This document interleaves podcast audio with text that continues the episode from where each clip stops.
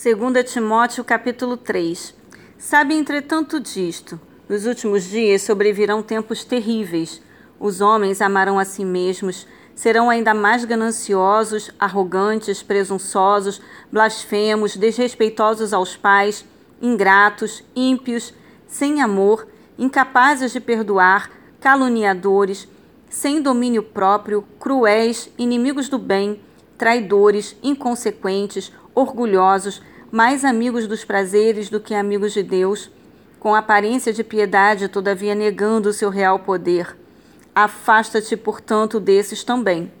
Porque são pessoas assim que se intrometem pelas casas e conquistam mulheres insensatas, sobrecarregadas de pecados, as quais se deixam levar por toda espécie de desejos.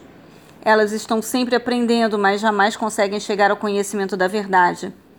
E a semelhança de Janes e Jambres, que se colocaram contra Moisés, esses também se opõem à verdade. São homens que tiveram suas mentes corrompidas, são reprovados na fé. Contudo, não irão longe, pois, como no caso daqueles opositores, a insensatez que lhes é própria se manifestará claramente a todos.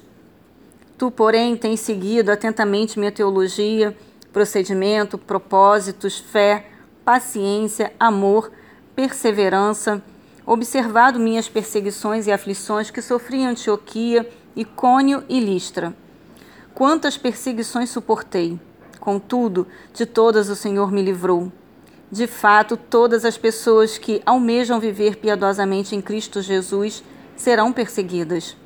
Todavia, os perversos e impostores andarão de, andarão de mal a pior, enganando e sendo enganados.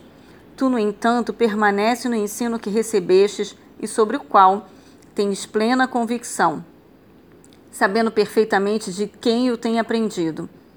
Porque desde a infância sabes as sagradas letras que têm o poder de fazer-te sábio para a salvação por intermédio da fé em Cristo Jesus. Toda a Escritura é inspirada por Deus e proveitosa para ministrar a verdade, para repreender o mal, para corrigir os erros e para ensinar a maneira certa de viver, a fim de que todo homem de Deus tenha capacidade e pleno preparo para realizar todas as boas ações.